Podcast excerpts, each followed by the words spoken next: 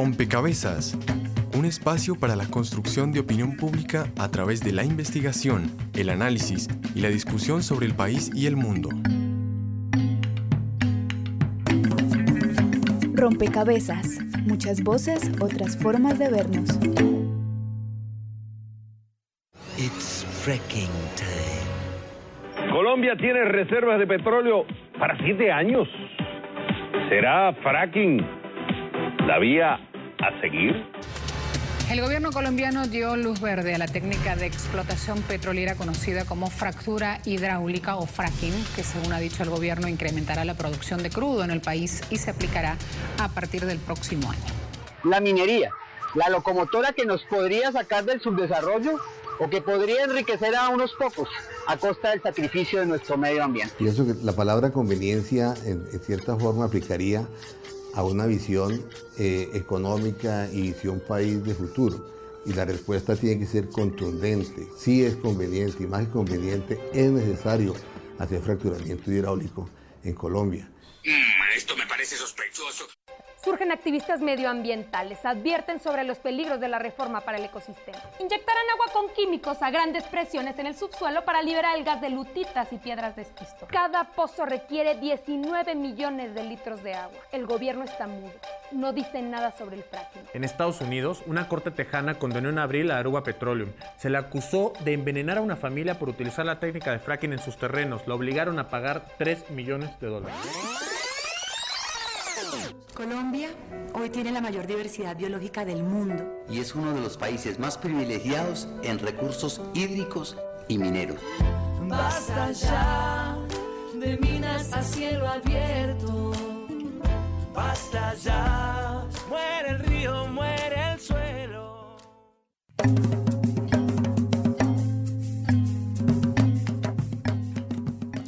Un saludo cordial para todos los oyentes que hasta ahora nos acompañan en un nuevo rompecabezas, muchas voces, otras formas de vernos. El fracking es una técnica para la explotación de hidrocarburos que ha resultado polémica por su práctica en yacimientos no convencionales. En el mundo las opiniones están divididas, pues solo en Estados Unidos, por ejemplo, esta práctica podría lograr la autosuficiencia energética del país norteamericano en el año 2035, esto según la Agencia Internacional de Energía. No obstante, las preocupaciones planteadas por expertos ambientalistas se han antepuesto a la creciente demanda energética, argumentando además terribles daños ambientales. En Colombia, la Contraloría emitió una advertencia para el Ministerio de Medio Ambiente y la Autoridad Nacional de Licencias Ambientales en la que se expone que el fracking representa un riesgo latente para el patrimonio ambiental, pero por otro lado, el presidente de la Agencia Nacional de Hidrocarburos ha afirmado que Colombia va a tener que adoptar el fracking, esto para salir de la dependencia de los yacimientos convencionales, esto último declarado en una entrevista para el periódico El Tiempo. Por tal razón, en este rompecabezas queremos analizar qué tan conveniente es para Colombia practicar el fracking, tanto en aspectos económicos como medioambientales, qué dice la política pública respecto a este tipo de extracción de hidrocarburos, qué podría proponerse para conciliar estas opiniones sin dejar a un lado el crecimiento económico y el cuidado de nuestro medio ambiente. Sean todos ustedes bienvenidos. En esta ocasión los estaremos acompañando Daniel Garrido en las redes sociales y quien les habla Juan Sebastián Ortiz. Hola Juan Sebastián y también saludamos a todas las personas que nos escuchan en Bogotá en este momento a través de Javeriana Estéreo 91.9. A ustedes y a todos nuestros usuarios de las redes sociales les estamos preguntando hoy, en el contexto minero energético, cuál es su propuesta para lograr un equilibrio entre desarrollo y medio ambiente en Colombia. Es muy importante para nosotros que ustedes sumen una ficha de este rompecabezas. ¿Cómo pueden hacerlo? A través de las redes sociales. En Twitter nos encuentran como rompecabezas, reemplazando la O por un cero, y en Facebook Rompecabezas Radio. Allí, por favor, envíen sus opiniones. También saludamos a todas las personas que nos escuchan en el país gracias a nuestras alianzas que tenemos con diferentes emisoras regionales que precisamente los invitamos para que conozcan. Saludos a nuestras emisoras aliadas. Nos escuchan en Putumayo, Nariño, Valle del Cauca, Caldas, Chocó, Antioquia, Córdoba, Atlántico, Tolima, Los Santanderes y en Bogotá.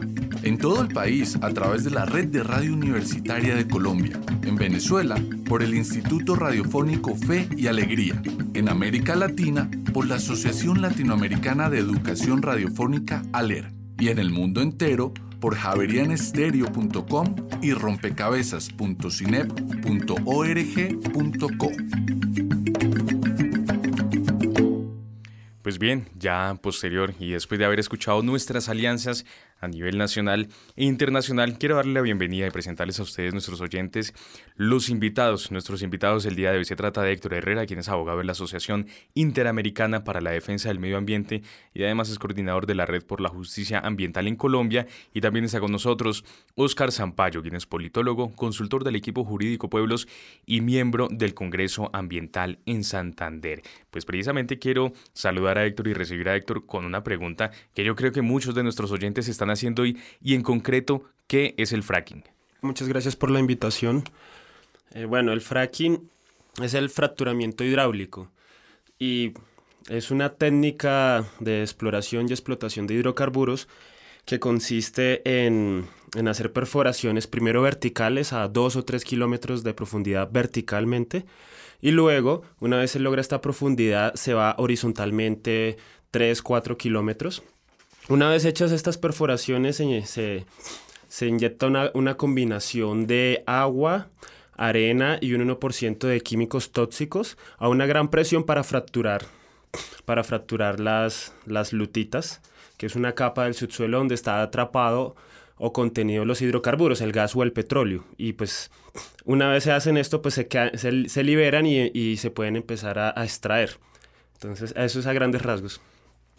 Oscar eh, Zampayo, hace un momento, inclusive en la presentación estábamos escuchando estos términos de yacimientos convencionales y no convencionales. ¿Esto a qué hace referencia? Eh, buenas, este, señores. Eh, pues la, el, asunto de los no convencionales y los convencionales es que el, hidrocarburo o, los yacimientos convencionales son los yacimientos que se encuentran muy cerca al suelo, eh, a una profundidad máximo, máximo de unos 300 metros. Esos eh, yacimientos convencionales en Colombia los podemos observar como Caño Limón, eh, Cusiana, eh, los mismos La Cira, eh, los campos que hay en el, en, en el Huila. Esos campos convencionales alrededor de los años 70, 80, el mundo dejó de descubrirlos. Entonces empezamos a, a, buscar o a perforar en yacimientos no convencionales. El compañero que, que habló, pues, eh, que empezaba a hablar del fracking, el fracking, pues, aparte de ser una técnica que se utiliza para yacimientos convencionales, ahora se está utilizando para yacimientos no convencionales. En los yacimientos eh, convencionales, el, fracturamiento se utiliza con polímeros. Eh, es un, pues, un material que llega a, a, pues, al pozo, estimula el pozo como un factor de recobro y hace que, el hidrocarburo fluya eh, pues normalmente hacia, hacia el suelo. En los no convencionales, como el, el, el señor que me antecedió, es una técnica mucho más intensiva, mucho más, más lesiva, porque en, en los, en, en, el fra fracturamiento, en los pozos convencionales solamente se utiliza eh, pues este el, eh, un, una miguita de líquido y los polímeros que ayudan a estimular el pozo. En cambio, en los yacimientos no convencionales se necesitan grandes eh, cantidades de recursos, como lo mencionó, agua, arena y químicos. Esa agua y esas arenas se sacan o se, o se utilizan de los nacimientos o de las reservas que hay en, en cerca de los yacimientos. Entonces, eh, hablar de convencionales y no convencionales es primordial o es este, fundamental para entender el, el, el término fracturamiento hidráulico de luptitas como le, como le estoy mencionando. Hay fracturamiento hidráulico que se realiza en pozos convencionales y fracturamiento hidráulico de lutitas que se realiza uh -huh. en yacimientos no convencionales de hidrocarburos. Bien, Héctor, hablemos un poco de la historia, si se quiere. ¿De dónde surge este tema del fracking? Eh, hablemos un poquito del contexto histórico de este tema. Bueno, el fracking... El fracking, el fracturamiento hidráulico empezó en Estados Unidos y justamente allá ya llevan décadas, décadas de usar esta técnica y como lo, lo aclaraba eh, el compañero panelista, en, en, yacimientos no convencionales, en lutitas, eh, que es cuando el hidrocarburo está atrapado en estas capas del subsuelo de más difícil acceso y por eso hay que hacer la perforación no solo horizontal sino vertical. Entonces esto empezó en Estados Unidos. Eh, hace más de 30, 40 años, allá ya hay toda una experiencia y justamente por eso es que en Estados Unidos surgieron los primeros movimientos sociales en contra del fracking, porque como ya lleva tiempo allá, ya muchas personas han podido sufrir sus impactos ambientales y sociales. y luego pues ya se ha empezado a, a, a, esparcir por todo el planeta. Por ejemplo, en Argentina está, está el, el sitio de, de, explotación de fracturamiento hidráulico Vaca Muerta, en México también ya hay proyectos, eh, en Brasil, en Europa. Entonces se ha, ido, se ha ido multiplicando por todo el planeta y asimismo se han ido multiplicando las movilizaciones sociales en contra por sus impactos sociales y ambientales. Tanto así que, por ejemplo, en Francia fue prohibido o, o, en, o en el estado de Nueva York fue prohibido. Entonces empezó en Estados Unidos, para resumir. Bien, pues precisamente vamos a, a, ver cómo es que está el fracking en el mundo, estas experiencias internacionales.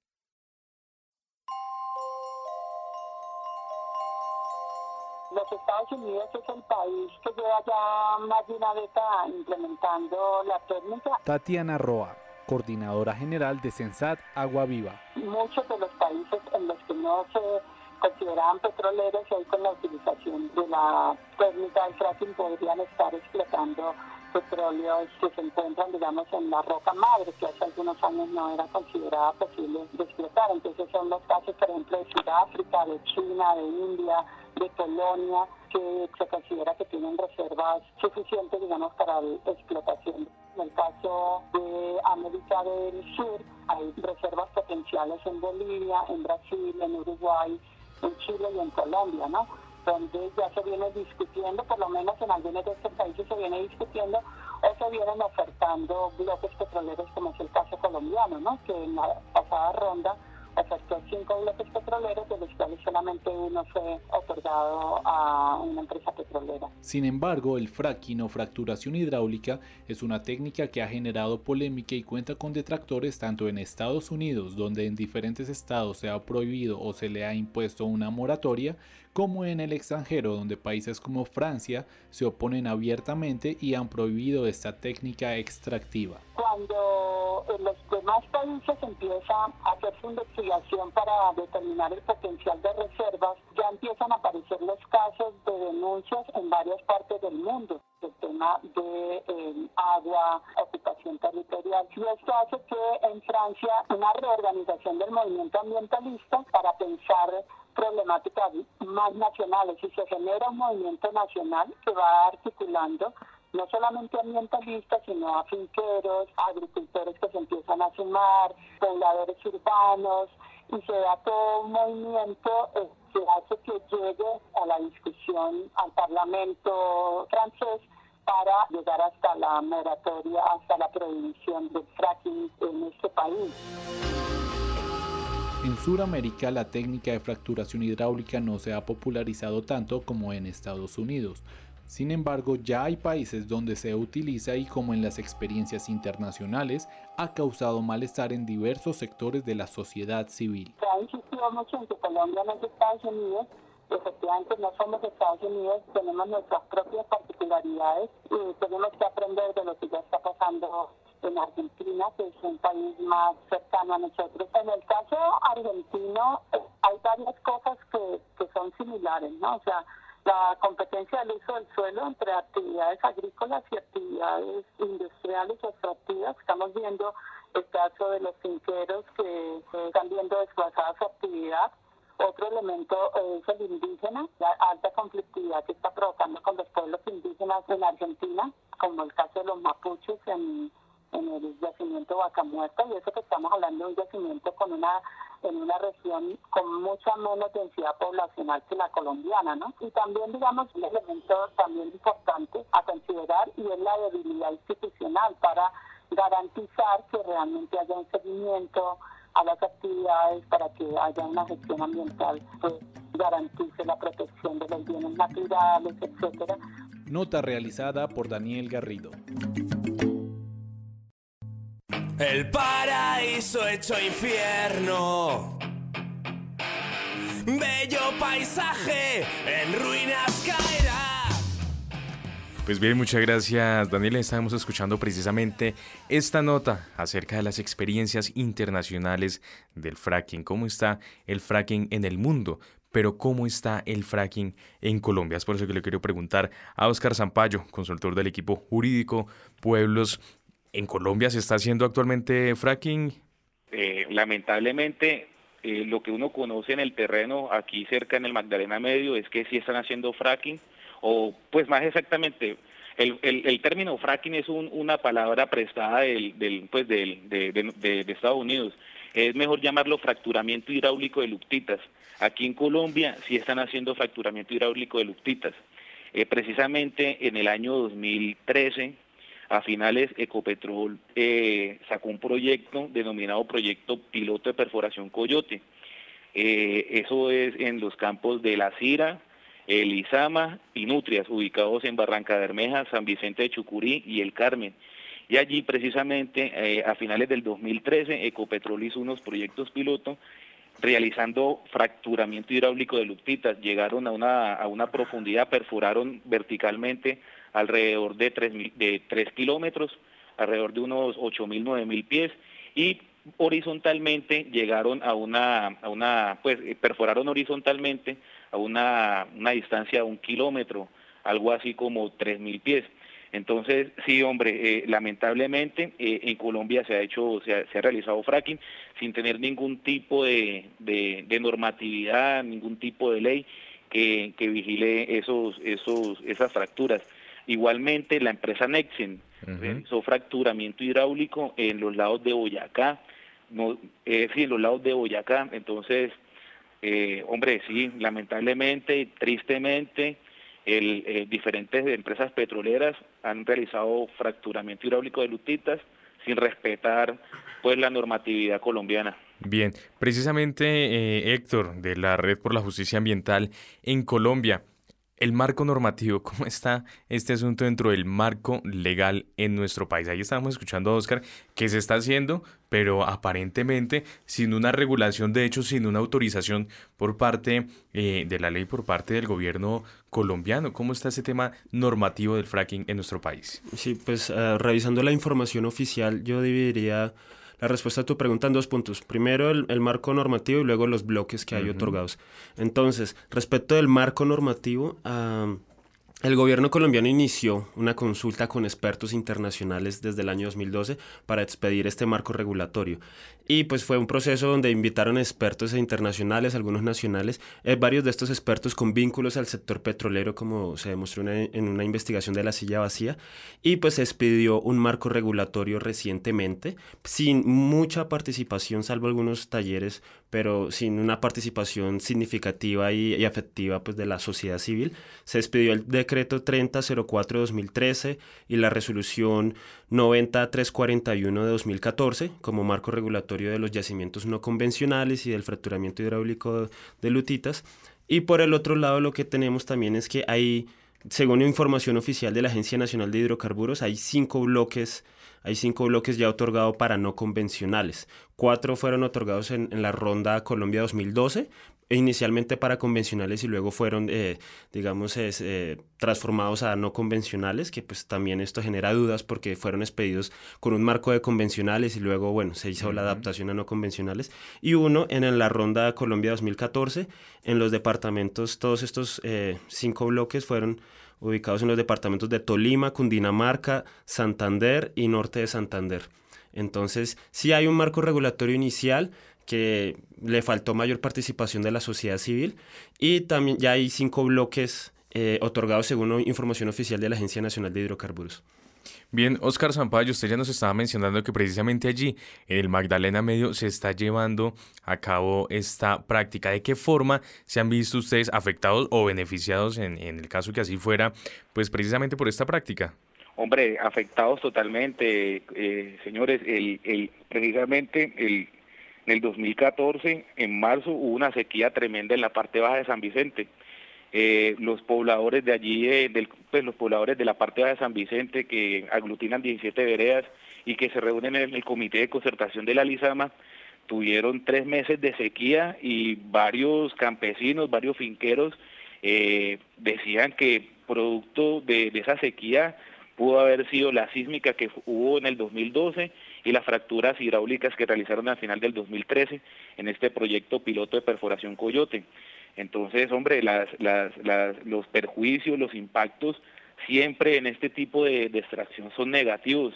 Eh, pues nosotros aquí en el terreno vemos cómo utilizan eh, los factores de recobro en yacimientos convencionales y la situación ambiental en el Magdalena, en el Magdalena Medio es preocupante, por no decir lamentable. Cienegas destruidas, eh, nacimientos de aguas totalmente contaminados, en fin. Es más los impactos negativos que, que, que los positivos que trae este tipo de extracción, señores. Eh, Héctor, hablemos un poco de las reservas eh, de hidrocarburos en nuestro país. ¿Se están agotando? ¿Hasta cuándo tenemos? ¿El fracking puede que sea una alternativa precisamente para esa posible escasez de, reservas? Pues lo que dicen desde el sector petrolero es que al a Colombia le quedan entre 7, 9 años de, reservas de hidrocarburos eh, convencionales, por decirlo así. Acaban de descubrir uno en el Caribe colombiano, offshore, como le dice, pues en, en la zona del Caribe pero pues no, no extendería mucho más las reservas. Y el fracking, pues sí, efectivamente aumentaría, aumentaría las reservas, pero la pregunta es ¿a qué costo? ¿A qué costo aumentaría o extendería nuestras reservas de hidrocarburos? Y al mismo tiempo hay que recordar que Colombia está, está intensamente exportando los hidrocarburos que en este momento tiene. Entonces, sí aumentaría la reserva, eso no se puede negar con los yacimientos no convencionales. Pero ¿a qué costo? A costos ambientales y a costos sociales muy altos. Por ejemplo, sacrificar las fuentes de agua subterráneas, acuíferos o superficiales, eh, generar contaminación del aire, etc. Entonces la pregunta es ¿a qué costo? Héctor, ¿no, ¿no sería posible eh, hacer un buen uso del fracking? Que el fracking bien hecho eh, puede, puede que sea conveniente o el fracking en sí mismo es negativo y es perjudicial. Pues revisando la experiencia de Estados Unidos, lo que, lo que uno encuentra es que es, es casi imposible pues, que esta práctica no tenga unos impactos ambientales y sociales altísimos. El, el, como les mencionaba, allá el fracking lleva más eh, de 20 años realizándose el fracking, el fracturamiento hidráulico en, en, lutitas. Y, y, pues lo que se ve es eso, contaminación de acuíferos. Y se usan una combinación para inyectar y romper eh, eh, el subsuelo, una combinación de agua, arena y unos químicos que incluso algunos de ellos los desconocemos porque están protegidos por el secreto empresarial, porque las empresas invirtieron un dinero para desarrollar esta tecnología y por lo tanto tienen patentes y protección empresarial. Entonces ni siquiera sabemos que le están inyectando el subsuelo. Y también eh, pues lo que les mencionaba, la contaminación del aire. Como este método requiere mucha, una mayor movilización de maquinaria y de personal, también los impactos sociales son altísimos, los impactos de destrucción de caminos, en contaminación del aire. Entonces, el fracturamiento hidráulico, eh, francamente, es inevitable que tenga unos impactos ambientales y sociales mucho más altos. Es, es inevitable, no se puede, no se puede evitar que, que sea los impactos ambientales y sociales eh, mayores. Oscar eh, allí en el territorio en el que usted se encuentra, ¿cómo lo percibe la gente? De hecho, ¿existen actualmente movimientos sociales eh, precisamente para hacer frente a esta situación? Eh, totalmente, eh, compañeros. no Decimos que no al fracturamiento hidráulico de luctitas, decimos que no a, ese tipo de, factores de recobro que quieren utilizar para mejorar o para aumentar las reservas este, este, esta situación de, que el fracking y que el fracturamiento hidráulico aumenta reservas no es tan así, eh, señores. Resulta que la, el informe que, su persona mencionó que hasta el 2035 ellos podían eh, cumplir como su autosuficiencia energética no viene de la Agencia Internacional de Energía, viene de la Agencia, Norte, Agencia Americana de, Energía, que eh, va muy, va como en, en, en contravía lo que dice la Agencia Internacional de Energía.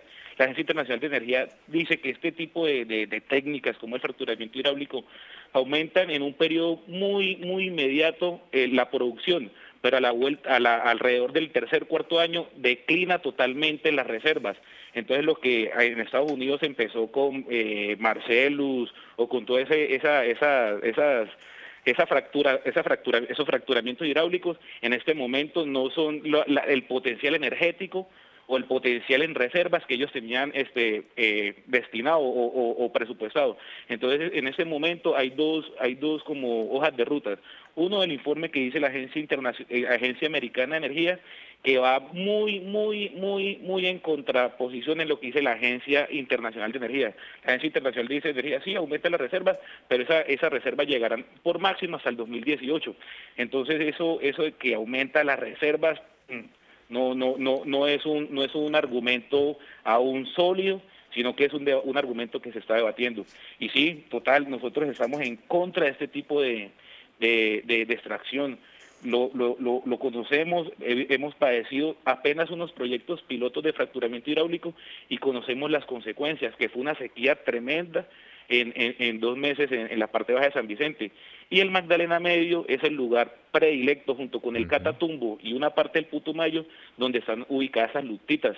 Entonces nosotros desde, sí, desde la región, desde, desde el departamento y desde, pues sí, desde toda la parte de, de, Santander, Cesar y Norte de Santander, estamos movilizando a las comunidades, a los campesinos, a, a, la gente de también de las ciudades que el fracturamiento hidráulico de lutitas va en contra de pues del va en contra de la permanencia de las comunidades en su territorio. Y, lo preocupante es eso, compañeros, señores, que nosotros eh, se, está percibiendo que quieren eh, quieren desplazar a, las comunidades para implementar estos proyectos extractivos y no, no, eh, le decimos no a, este tipo de extracción, le decimos que defendemos el territorio a toda costa y no aceptamos el fracturamiento hidráulico ni en Barranca Bermeja, ni en San Vicente, ni en Cantagallo, ni en San Pablo, ni en el Catatumbo, e igualmente no aceptamos el fracturamiento hidráulico en el Putumayo.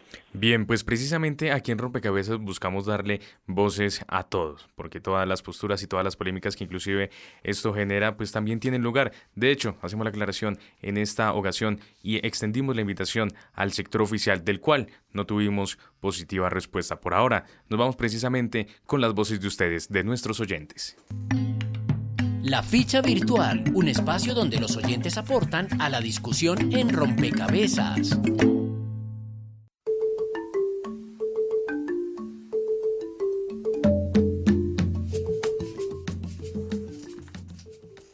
Iniciando nuestro programa les pedíamos que sumaran una ficha a nuestro rompecabezas y que respondieran a esta pregunta. En el contexto minero energético, ¿cuál es su propuesta para lograr un equilibrio entre desarrollo y medio ambiente en Colombia?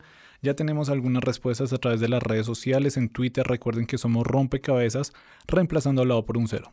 Allí, arroba nos dice, un ordenamiento territorial participativo, con delimitaciones técnicas del uso del suelo es la clave para aprovechar los recursos. El tema de los servicios ambientales, pagos por siembra de árboles, captura de carbono son alternativas a usos del suelo. También en Facebook nos encuentra como Rompecabezas Radio. Allí Sebastián Espejo dice, pensaría que se extrajera una cantidad determinada de minerales que no afecte en mayor medida a la naturaleza, es decir, que no haya extinción de recursos naturales. Por otro lado, con lo que se extraen minerales se podría pensar en desarrollo y progreso. Antes de continuar con más opiniones de las redes sociales, los invito para que escuchen qué dijeron los ciudadanos cuando nuestro equipo de periodistas les formuló esta misma pregunta. La ficha de los ciudadanos y las ciudadanas. Rompecabezas le preguntó a los ciudadanos, en el contexto minero energético, ¿cuál es su propuesta para lograr un equilibrio entre desarrollo y medio ambiente? Es que yo digo que ante el contexto minero, de todas maneras, la energía, hermano, la, la minería no es hacer un problema para el medio ambiente. Si eso, no, si, eso no lo explotan bien, de todas maneras va a haber contaminación como un diablo, ¿sí o no? Que la ciencia tiene que avanzar y tiene que haber un proceso, los tienen que haber y habrá contaminación de todas maneras en alguna parte del mundo, en cualquier explotación. Y no creo que el país vaya a dejar de explotar las minas cuando hay una riqueza y que puede favorecer a mucha gente también. No, yo pienso que la explotación minera en Colombia, mientras sea, eh, no tenga una regulación de agentes pues que, estén pendientes de, la explotación a nivel del ambiente, eh, no creo que, que, vaya a tener un equilibrio en este momento. Para mejorar el desarrollo minero eh, y el desarrollo del país en cuanto a lo ambiental, pienso que deberían eh, salir del país las multinacionales que explotan los minerales que eh, produce nuestro subsuelo colombiano y deberían nacionalizarse, ya que a estas empresas multinacionales poco les importa el medio ambiente de nuestro país, simplemente les, les importa extraer el mineral y lo que recauden las riquezas de nuestro subsuelo. Así que pienso que deberían expulsarse del país estas empresas mineras. Yo opinaría que eso debe ser ilegal, ¿no? Porque eso destruye destruye la, el medio ambiente, son las catástrofes de los ríos, sí, es un daño ecológico. De mi parte sí no estaría de acuerdo que explotaran todo eso, porque igual miran las noticias cómo han resultado o, la avalancha que se formó ahorita aquí cerca de Medellín. Bueno, pues yo creo que eh, sería necesario que algunas universidades o centros especializados eh, hicieran algunos estudios en los lugares y entonces eh, se delimitaran algunas zonas donde el daño no fuera tan grande, porque pues sabemos que aunque lo ideal es que pararan la minería completamente, eso no va a pasar. Entonces por lo menos que se, se determinaran algunas zonas que fueran menos dañinas o no, no hicieran tanto daño al ecosistema explotación más controlada en cuanto al manejo de los recursos, eh, donde obviamente sea por parte de la alcaldía o de los que el departamento, digamos, sea el encargado, incluso la misma población sea la encargada de cuidar y proteger esos recursos que ellos mismos después se van a ver afectados por al perderlos. Este sondeo fue elaborado por Laura Pulido con la colaboración de Frecuencia U de la Universidad de Medellín.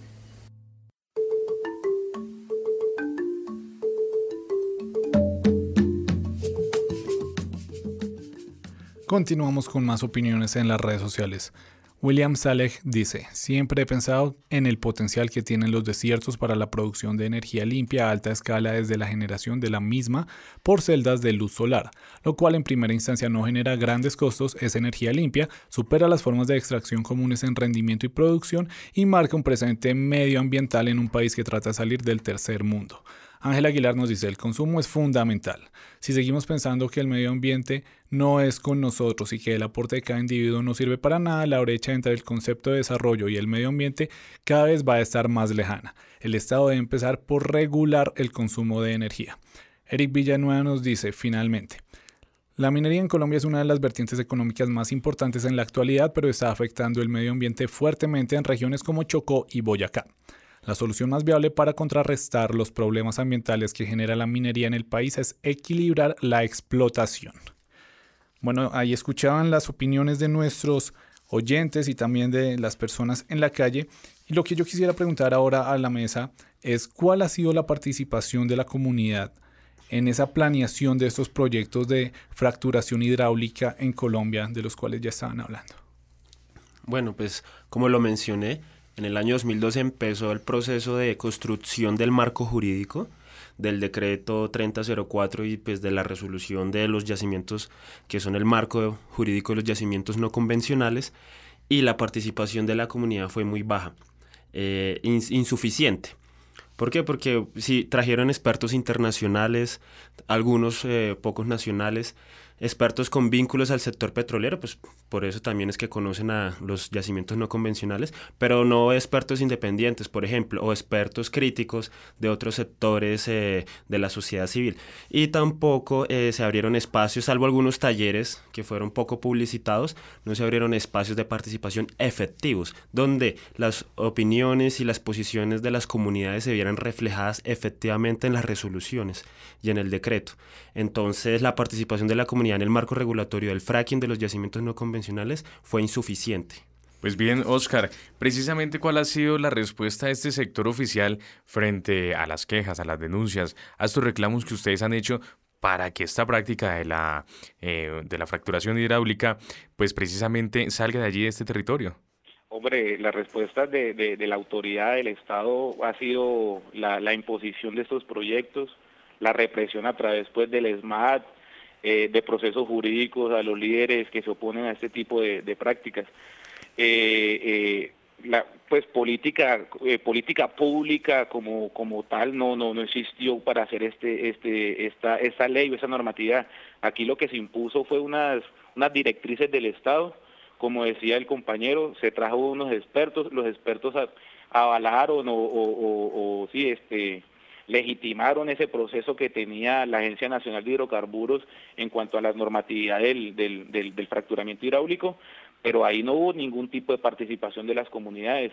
y nosotros aquí en el, en el, en el Magdalena Medio nos queremos manifestar en contra de ese, de ese tipo de extracción y lo que tenemos es represión, eh, señalamientos, procesos jurídicos en contra de los, de los líderes campesinos. Entonces, eh, la, situación es compleja, señores.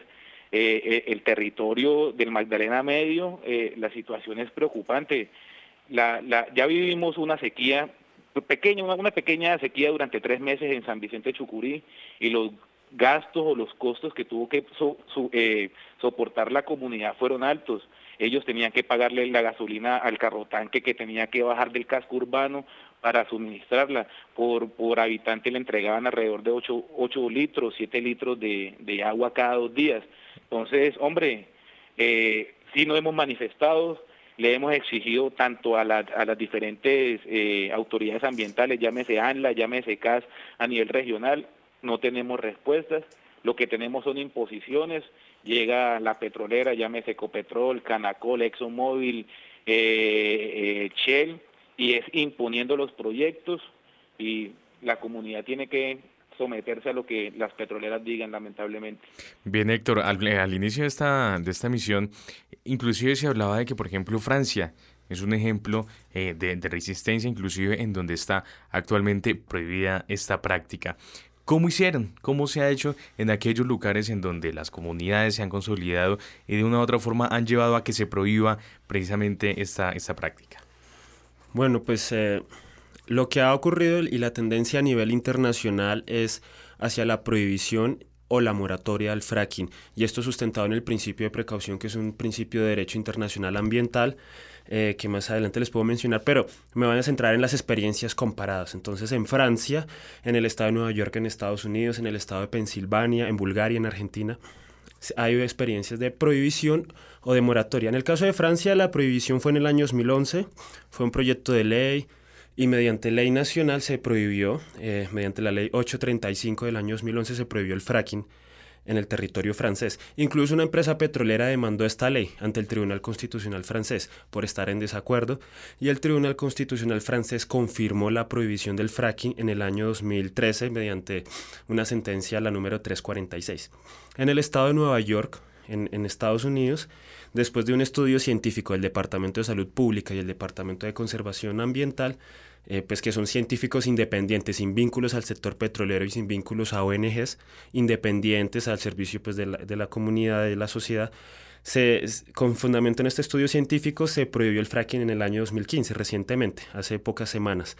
El gobernador del estado de, Nueva York ya, ya publicó esta decisión oficial y está eh, prohibido en todo el estado de Nueva York, que recordemos que Nueva York queda sobre la formación Marcellus, que es una de las que mayor interés económico tiene. Tiene pues, reservas de no convencionales, entonces digamos que el estado de Nueva York le apostó por la conservación del agua, del aire ambiental, en vez de explotar la formación Marcellus, que pues digamos hubiera podido generar unos rendimientos económicos, pero un costo, un costo ambiental muy alto según ellos. En el caso de Argentina, más de 30 municipios han prohibido eh, o han declarado la moratoria. En Bulgaria se prohibió en el año 2012. Esto incluso implicó la revocatoria de un permiso que le habían dado a la empresa Chevron. En Escocia hay moratoria, en Holanda hay moratoria declarada este año, en el estado de Maryland, que también queda sobre la formación Marcelo, hay moratoria, en, en la provincia de Quebec hay moratoria. Entonces lo que vemos es la tendencia internacional a la prohibición o la moratoria. Y en Colombia, eh, ¿cómo pinta el, panorama? ¿Será que puede llegar a algún momento en el que se pueda prohibir? O tal y como está la situación, a lo que apunta es que sí y solo sí se va a hacer fracking en Colombia. Pues desde una perspectiva de, derechos y de garantías, debería aplicarse por lo menos una moratoria, porque en aplicación al principio de precaución. Perdón, cuando hablamos de moratoria nos referimos a qué específicamente? Bueno, la moratoria es decir, eh, por ahora no lo hagamos, porque no tenemos suficiente información y está en juego algo muy importante que es el ambiente y el agua. Entonces, esa es la moratoria. Por ahora no, hasta tener suficiente información. La prohibición, pues ya es prohibición del todo. Eh, entonces, eh, en, el caso colombiano lo que tenemos es que si uno mira el ordenamiento jurídico colombiano, está el principio 15 de la Declaración de Río de Janeiro de 1992, que consagra eh, el principio de precaución. y esto pues fue incorporado a nuestro ordenamiento jurídico mediante la Ley Nacional Ambiental, Ley 99 de 1993, y también mediante la Corte Constitucional, la sentencia T288 de 2008 y otras. Y lo que dice el principio de precaución es que si se dan dos situaciones, hay que hacer o prohibición o moratoria. ¿Cuál es la primera situación? Que haya un riesgo, eh, que haya un riesgo de un daño muy grave. Y en este caso, pues sí estamos ante esa situación porque lo que está en juego es pues, la contaminación de fuentes de agua y del aire y una contaminación muy grande. El segundo eh, componente del principio de precaución es la falta de certeza científica absoluta. Y pues en la, el fracking también estamos ante esa situación porque todavía no tenemos eh, información científica que nos garantice la inocuidad de los impactos ambientales, es decir, que se pueden controlar. No hay, no hay certeza de eso. Y la consecuencia obligatoria es el principio de precaución, que es adoptar medidas eficaces de protección, en este caso del ambiente, y pues Colombia estaría obligada a, realizar eso y por eso la moratoria sería la situación más probable si cumplimos con los estándares eh, de derecho ambiental y, y, pues del ordenamiento jurídico colombiano. Ya por el otro lado, como en una visión más de, de, analizar la posición del gobierno, pues uno sí ve en su discurso que tienen una apuesta muy grande por este, por este método del fracking, pero incluso hay, hay, hay, roces ahí internos porque, por ejemplo, el Ministerio de Minas dice abiertamente, tenemos que ir por el fracking, tenemos que ir por los yacimientos no convencionales, pero por el otro lado, por ejemplo, el ministro de Vivienda dijo como me preocupa que estamos construyendo todas las tuberías para llevarle el agua a la gente y cuando ya vamos a llevarle el agua a la gente, no, lo único que vamos a poder transportar es aire porque no tenemos agua para, para mover. Entonces, incluso dentro del gobierno ya hay preocupaciones ante el fracking. Pues bien, Precisamente el fracking, este tema de la fractura hidráulica, tiene varias posiciones, se ve desde varias vertientes, y aquí están los pro y los contra de esta práctica. ¿Practicar el fracking o no hacerlo? Esta es una de las preguntas que preocupa a los gobernantes alrededor del mundo, pues además de ser una técnica que responde a la creciente demanda de energía, puede acarrear riesgos medioambientales y para la salud.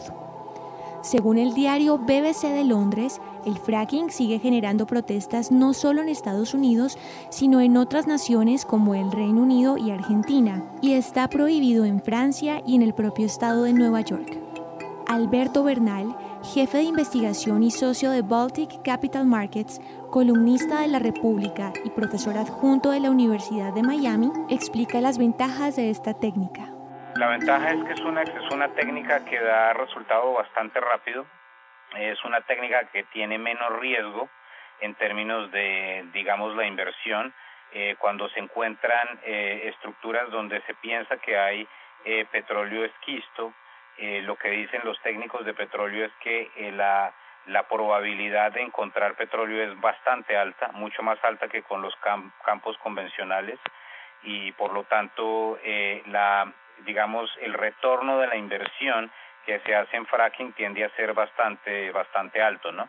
Básicamente uno no puede decir que Colombia sea un país petrolero, pero sí hay eh, eh, perspectivas importantes de que a través de esta técnica no convencional eh, Colombia pueda conseguir más petróleo. ¿Y para qué? Pues se preguntarán algunos, ¿por qué Colombia necesita petróleo? Pues por una sencillísima razón, que desafortunadamente eh, el recaudo fiscal de Colombia, el 23% del recaudo fiscal de Colombia está atado a la industria petrolera. Necesitamos tener un gobierno que tenga recaudo y sin petróleo la cosa se ve bastante complicada. Leonardo Donado, doctor en Ingeniería Civil con énfasis en hidrogeología, expone cuáles son las desventajas del fracking. El fracturamiento hidráulico ya se viene aplicando en la explotación de yacimientos convencionales tradicionales que conocemos. No es una técnica que no se haya utilizado antes. La diferencia en que, se, que se plantea ahora con la estimulación de yacimientos no convencionales, que es tal vez lo que nos genera un poco de miedo, que tú te metes en un, estás haciendo, estás entrando a un punto donde no conoces tantas cosas, y al hacer la estimulación eh, tienes un riesgo de fallar. Y el riesgo de fallar es que puedas romper el sello de esa formación que es un yacimiento. El, tienes también un riesgo asociado a que al provocar ese, esa ruptura de ese sello eh, y no tengas mapeado adecuadamente los canales de flujo y los conductos y las fracturas naturales que tenga el terreno, pues se produzcan eh, conexiones y por lo tanto haya fugas de elementos utilizados en el fracturamiento que son indeseables y que puedan llegar a contaminar otros elementos. Todas estas mezclas que se utilizan, a pesar de tener elementos que son más o menos definidos, hay muchos que son de patente, es decir, que no son elementos conocidos, que cuyos efectos pues tampoco son conocidos. El alto consumo de agua por explotación, ¿sí? por perforación que hagas, eh, es un elevado consumo puntual. Si la zona tiene mucha agua, pues el consumo no es elevado, no va a ser, no se va a notar, pero si la zona es seca, sí llegarías a notar un consumo elevado de agua. O sea que primero hay que mirarlo en el contexto de la zona donde hagas la operación. El agua que se retorna a superficie después de realizar el proceso es un agua que puede arrastrar elementos en esas formaciones profundas que no estaban presentes en superficie. Informa para Rompecabezas María Alejandra Navarrete Tobar. No me toques mi tierra, que es mi carne. Son sus ríos mis venas y mi sangre.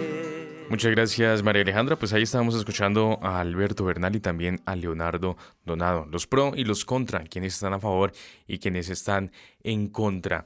Pero Óscar Zampayo, consultor del equipo jurídico Pueblos y miembro además del Congreso Ambiental de Santander, alternativas, ¿qué alternativas podemos tener entonces para este tipo eh, de prácticas que además, como ustedes ya lo han señalado, es inconveniente, pero qué otros caminos podemos tener? Hombre, eh, que Ecopetrol desinvierta en, en, en, estos, en estos elementos fósiles y se dedique a desarrollar energía. Aquí en el Magdalena Medio hay mucho sol, demasiado sol, hay ríos también caudalosos. Entonces, eh, las petroleras, en este caso, la, pues la, Ecopetrol, que es la que nos interesa a nosotros, que se que invierta en tecnologías limpias, eh, que, que infraestructura blanda aquí en el territorio, en el Magdalena Medio, porque pues hemos vivido 50 años con explotación de hidrocarburos y lo que nos ha demostrado pues es que pues sí, nos genera empleo, nos genera condiciones pues laborales sólidas, pero a nivel natural, pues al nivel de, de, la preservación pues de nuestra naturaleza, la situación en el Magdalena Medio es compleja, por no decir preocupante. Entonces, la idea es que Ecopetrol desinvierta en, en, en extraer este tipo de, o de hacer este tipo de prácticas eh, de no convencionales y se dedique aquí hay paneles pues exportar paneles e importar paneles solares qué sé yo no sé uh -huh. la, la, las ideas hay muchas y ellos tienen los, los, suficientes recursos para empezar a hacer lo que están haciendo las petroleras de de pues de otras partes del mundo Héctor Herrera, usted como coordinador de la Red por la Justicia Ambiental en Colombia, ¿Qué alternativas ve usted precisamente? Y ya lo decía Alberto Bernal, lo que el petróleo y lo que el sector hidrocarburos le da al país eh, representa pues bastante. ¿Cómo hacer entonces y qué alternativas buscar eh, para precisamente buscar una solución más conveniente para el país? Pues yo veo dos, dos aspectos. El primero es el energético y el segundo es el de los recursos o el fisco del gobierno. Respecto del energético, es simplemente inevitable que nos tenemos que mover a otras fuentes, a otras fuentes renovables, porque los hidrocarburos, sea como sea, se van a acabar. Eh, más temprano que tarde porque no son renovables. Entonces, sea en 20 o en 80 años, se van a acabar. Entonces, eh, tendríamos que movernos a fuentes renovables como la energía solar, la energía eólica, la energía geotérmica, alternativas hay.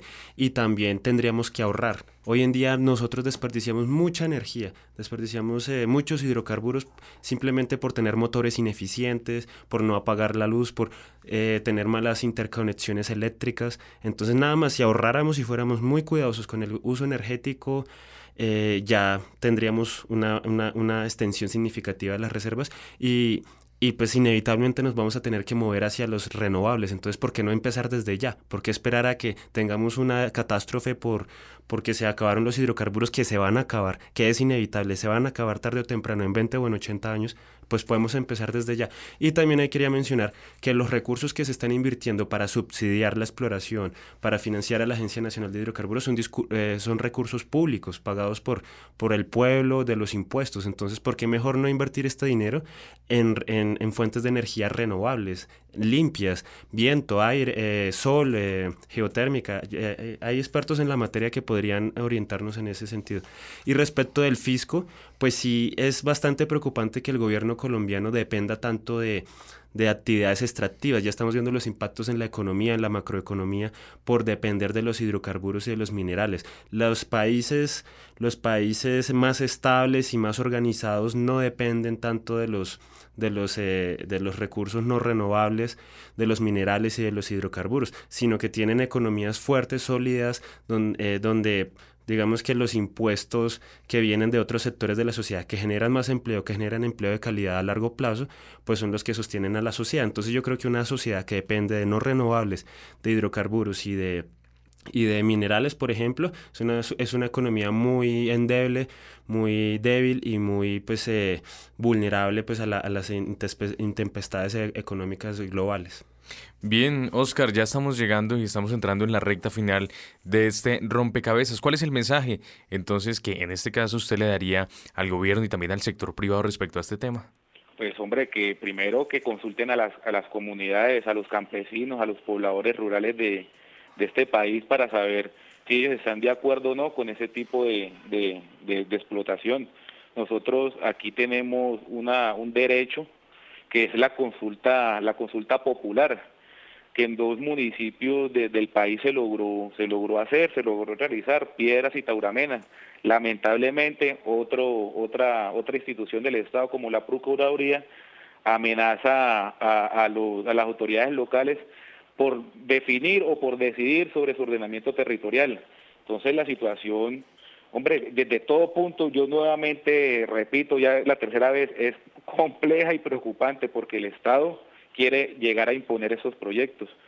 Eh, no, lo que me queda por decir es que a la población del Magdalena Medio, a la población catatumbera, a la población del Putumayo, es que nosotros desde el equipo jurídico Pueblos vamos a estar apoyándolos en todo tipo de, dificultades que tengan cuando ustedes se, se o tomen las medidas de, de, derecho o tengan que tomar las medidas de las medidas de hecho nosotros vamos a estar ahí apoyando a esas comunidades. No aceptamos el fracking el fracturamiento hidráulico de luctitas aquí en el Magdalena Medio no lo aceptamos tampoco en el Catatumbo.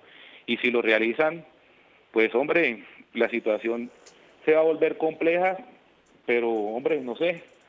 Eh, esperemos el día de mañana a ver qué pasa, pero la situación sí, sí es preocupante, señores. Bien. Para, las comunidades rurales y los campesinos de, de, la región. Pues bien, Héctor Herrera, ya para concluir, ¿cuál es ese mensaje que se le podría dar también a la, a la sociedad civil, a los ciudadanos, precisamente también para que se empoderen acerca de estos temas? Bueno, dos mensajes. Uno, el principio de precaución que es obligatorio para el caso colombiano, aplica en el fracking, porque estamos ante el peligro de un daño grave e irreversible a nuestro ambiente y a nuestra salud pública, y porque hay una falta de certeza científica acerca de la inocuidad de los impactos del fracking. Entonces la obligación del Estado y la obligación como sociedad es adoptar medidas eficaces de protección, en este caso la moratoria, sino la prohibición. Y el otro mensaje es, es una pregunta más bien, y es, ¿por qué el fracking el fracturamiento hidráulico que está prohibido en Francia, que está, se acaba de prohibir en Nueva York, en el estado de Nueva York, es permitido y promovido en Colombia. ¿Por qué? Pues bien, con esta inquietud y también con estas propuestas llegamos al final de este rompecabezas. Estuvieron con nosotros Héctor Herrera, quien es abogado de la Asociación Interamericana para la Defensa del Medio Ambiente y también es coordinador de la Red por la Justicia Ambiental en Colombia. También estuvo con nosotros Oscar Zampayo, quien se eh, destaca como politólogo y además es consultor del equipo jurídico Pueblos y también es miembro del Congreso Ambiental de Santander. Agradecemos a ustedes, nuestros oyentes, por habernos acompañado en este esta ocasión. Se despide de ustedes Daniel Garrido en las redes sociales y quien les habla Juan Sebastián Ortiz. Rompecabezas, una producción del CINEP Programa por la Paz, la Pontificia Universidad Javeriana y la emisora Javeriana Estéreo 91.9 FM. Rompecabezas, muchas voces, otras formas de vernos. Los paisajes sonoros de Rompecabezas cuentan con audios tomados de distintas fuentes. Para conocer el origen del material, diríjase a www.cinep.org.co.